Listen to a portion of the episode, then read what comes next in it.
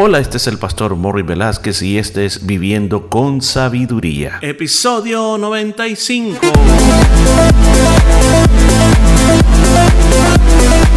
Y en el programa de este día estaremos aprendiendo cómo aplicar la sabiduría de Dios a nuestra vida a través del libro de Proverbios. Muchos consejos muy hermosos basados en la palabra de Dios. Todo esto y mucho más en Viviendo con Sabiduría.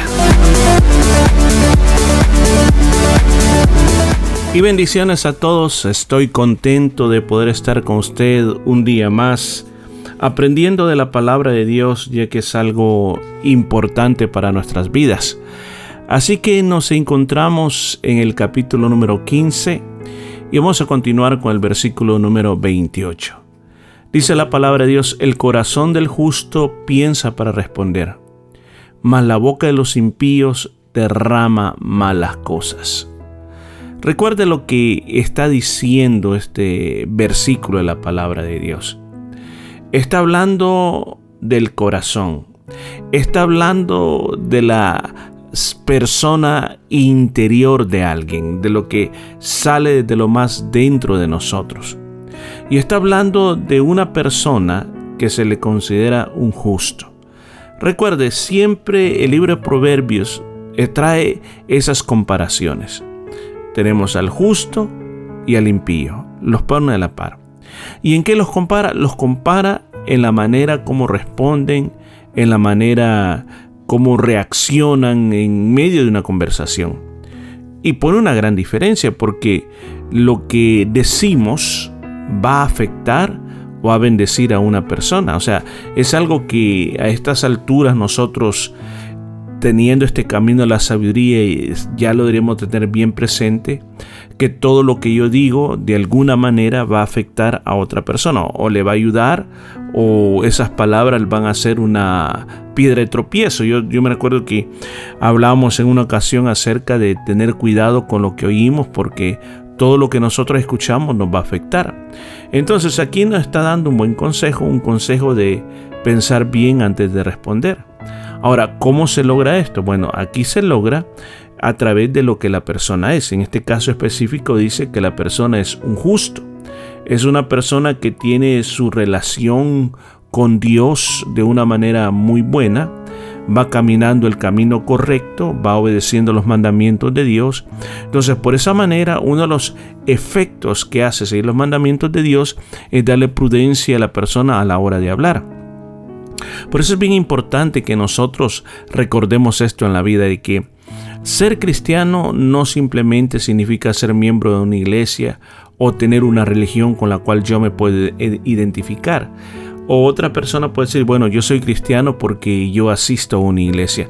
Ninguna de esas cosas me hace un cristiano de verdad. Recuerde que la palabra cristiano quiere decir un seguidor de Jesús o un, imitador de las enseñanzas, eh, un imitador de Jesús o un seguidor de las enseñanzas de Jesús. Entonces, cuando esto se aplica a nuestra vida, pues inmediatamente cuando yo me digo cristiano, yo me estoy diciendo que voy a imitar, que yo voy a seguir las enseñanzas de nuestro Señor. Eso es lo que define un verdadero cristiano, que vive por estos principios. Entonces aquí tenemos que el justo, el bueno, es esa persona que está siguiendo esos principios. Entonces dice, el fruto el fruto de ser así va a ser que va a ser prudente para hablar. Más al contrario, el impío, recuerde que hemos definido que el impío es aquella persona que está contra Dios, aquella persona que se burla de Dios, aquella persona que es enemigo de los que aman a Dios. Dice aquí que cuando esa persona habla, simplemente derrama malas cosas. Simplemente con lo que está diciendo deja ver su maldad que es abundante entonces, qué bueno es que nosotros seamos el camino de la justicia. Porque de lo contrario, escúchese, de lo contrario, si nosotros no caminamos el camino de la justicia, nosotros nos vamos a llenar de esa boca de maldad. Una boca de maldad que al final va a traer problemas. Y qué mejor es estar conectado con Dios, seguir los caminos de Dios. Versículo 29 dice, Jehová está lejos de los impíos, pero él oye la oración de los, de los justos. Una vez más, compara al impío con el justo. ¿En qué manera? A la hora de orar, a la hora de buscar a Dios. Yo sé que a veces fíjese que en la Biblia nos ha dejado ejemplos, ejemplos como el rey Nabucodonosor, que dice de que el Señor tantas veces que trató con él para mostrarle el camino, y a pesar de todo, Nabucodonosor seguía insistiendo y no se apartaba de su idolatría. Pero muchas veces Dios, Dios escuchó, escuchó la oración de Nabucodonosor. ¿Se acuerda aquella historia? Cuando él, en vez de darle la gloria a Dios por toda la hermosura de su imperio, él dijo, la ciudad que yo he construido vino una advertencia y le dijeron que se humillara, que se arrepintiera, que corrigiera sus caminos y si no, pues en un año más iba a ser visitado nuevamente. Al año exactamente, él no corrigió su camino, volvió a vanagloriarse a lo que tenía y dice que casi por siete tiempos él quedó convertido como una bestia. No eh, en el aspecto eh, que se hizo un animal feo, sino que simplemente se comportaba como un animal, comía hierba, no quería estar adentro, su pelo le creció, las uñas le, crecieron hasta que reconoció que Jehová es Dios. O sea, escuchó esa oración de arrepentimiento del Señor. Así tenemos otros reyes en la Biblia que a pesar de lo malo que eran, Dios escuchó la oración. Ahora, con respecto a eso, ¿se contradice la oración? No. Lo que llega a suceder es que muchas veces Dios permite que estos personajes, así como el faraón, el endurecimiento del faraón fue como un testimonio para nosotros así. Estos personajes muchas veces Dios los pone como ejemplos para que nosotros veamos que cuando una persona de verdad se arrepiente, escucha, se arrepiente, Dios puede escuchar esa oración, no importa quién sea. Ahora, aquí está hablando, está hablando bien en claro, de que cuando una persona impía, una persona que está eh, en guerra contra Dios, una persona que no quiere saber nada de las cosas de Dios, Dios está lejos de esa persona. Dios no va a escuchar esa oración. ¿Por qué razón? Porque esta persona tiene que arrepentirse, llegar a reconocer quién es Dios. Pero por el contrario dice, pero él oye la oración de los justos. Ahora, la oración, el propósito de la oración es presentar nuestro ruego delante de Dios para ser escuchados por Dios.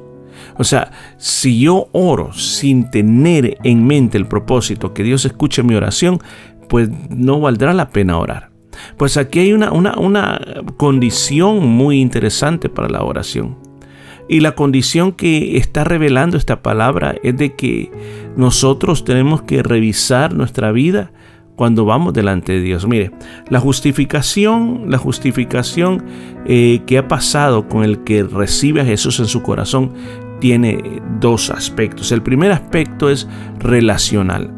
El aspecto relacional, la Biblia dice que nosotros desde que creímos en Cristo fuimos justificados por la fe. La palabra esa justificación, ese caso específico, quiere decir que la relación de separación con Dios se arregla. Ahora ya no estamos separados, ya no estamos separados de Dios. Ahora podemos acercarnos a Dios en todo momento y a toda hora que Él va a escuchar nuestra oración. ¿Y cuál es la segunda parte o la segunda dimensión de esto? Es el día a día. O sea, nosotros, escúchame bien, el día que conocimos a Cristo somos lavados por su sangre, somos declarados puros. Pero imagínate, este mundo un lugar lleno de mucha suciedad, nuestras vestiduras se manchan y nos vamos ensuciando nuestras vestiduras. Entonces, una vez más, venimos al Señor, nos renovamos en el Señor y continuamos adelante. Entonces, en la segunda parte de la justificación es un proceso, un proceso que nosotros tratamos de mantener nuestra vida dentro de la justicia, obedeciendo los mandamientos de Dios para que nos vaya bien en la vida. Pues si tú eres de eso, Dios dice que va a escuchar la oración. Versículo 30 dice, la luz de los ojos alegra el corazón y la buena nueva conforta los huesos. ¿Qué está queriendo decir este versículo de la palabra de Dios? Cuando alguien, por ejemplo, alguien te da una mirada alegre, realmente anima tu corazón. Cuando, cuando alguien te mira radiantemente, te da ánimo, te da mucho ánimo. O sea, es algo tan lindo, es algo tan lindo que a veces nosotros podemos hacer algo por alguien con solo darle una buena mirada, en vez de darle una mala mirada, porque también hay, miradas que, que también destruyen y causan mucho daño. Y así como también dice una buena noticia, renueva las fuerzas. Una buena noticia renueva las fuerzas. Porque es que a veces estamos bien preocupados, estamos, eh, vemos como, como que estuviéramos en un túnel encerrado.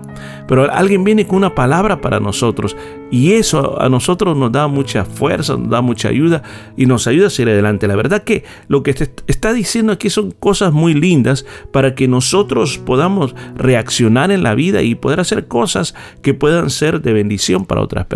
Pero, ¿qué lecciones? Escojamos tres lecciones para poderlas aprender y aplicar para nosotros hoy, este día exclusivamente. Bueno, comencemos con la primera. En el versículo 28 nos está llamando la primera lección es cuidado con lo que hablas. Piensa antes de hablar.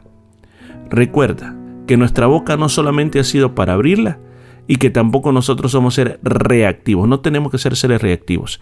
Tenemos que tener prudencia en nuestra boca. Este día yo te invito, vas a escuchar muchas cosas, pero te estamos invitando a que seas prudente con lo que vas a decir.